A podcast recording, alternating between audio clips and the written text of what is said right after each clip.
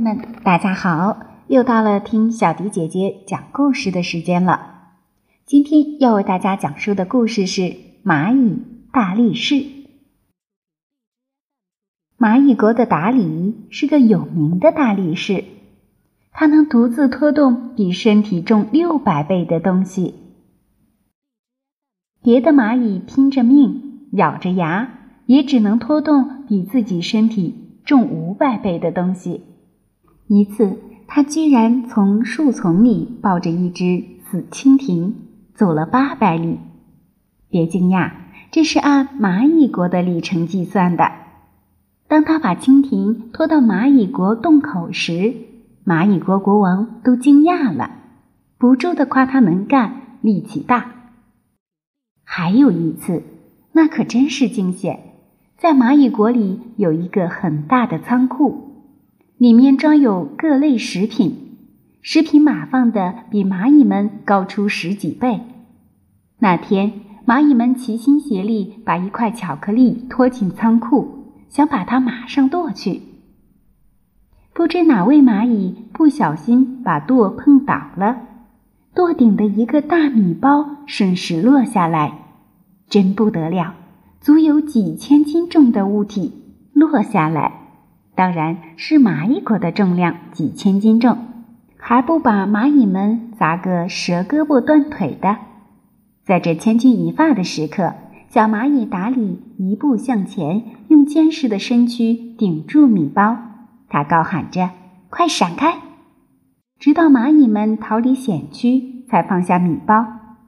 尽管他累得浑身是汗，但丝毫没有伤着筋骨。蚂蚁们纷纷围上来。赞扬他的献身精神，达理不住地说：“为了大家，没什么。”不知哪位蚂蚁别出心裁，向蚂蚁国王建议要像人类那样举行全国性举重比赛。蚂蚁国王欣然同意。这第一次全国比赛当然场面宏大，热闹非凡。达理也真是不负众望。取得了全国轻重量级的举重冠军，获得蚂蚁国大力士称号。当他拿到金光闪闪的奖杯时，心里异常激动，心想：以前我拖过蜻蜓，顶过落下的米包，卖了那么大的力气，谁给过我奖励？只是唾沫粘麻雀，用嘴夸两句而已。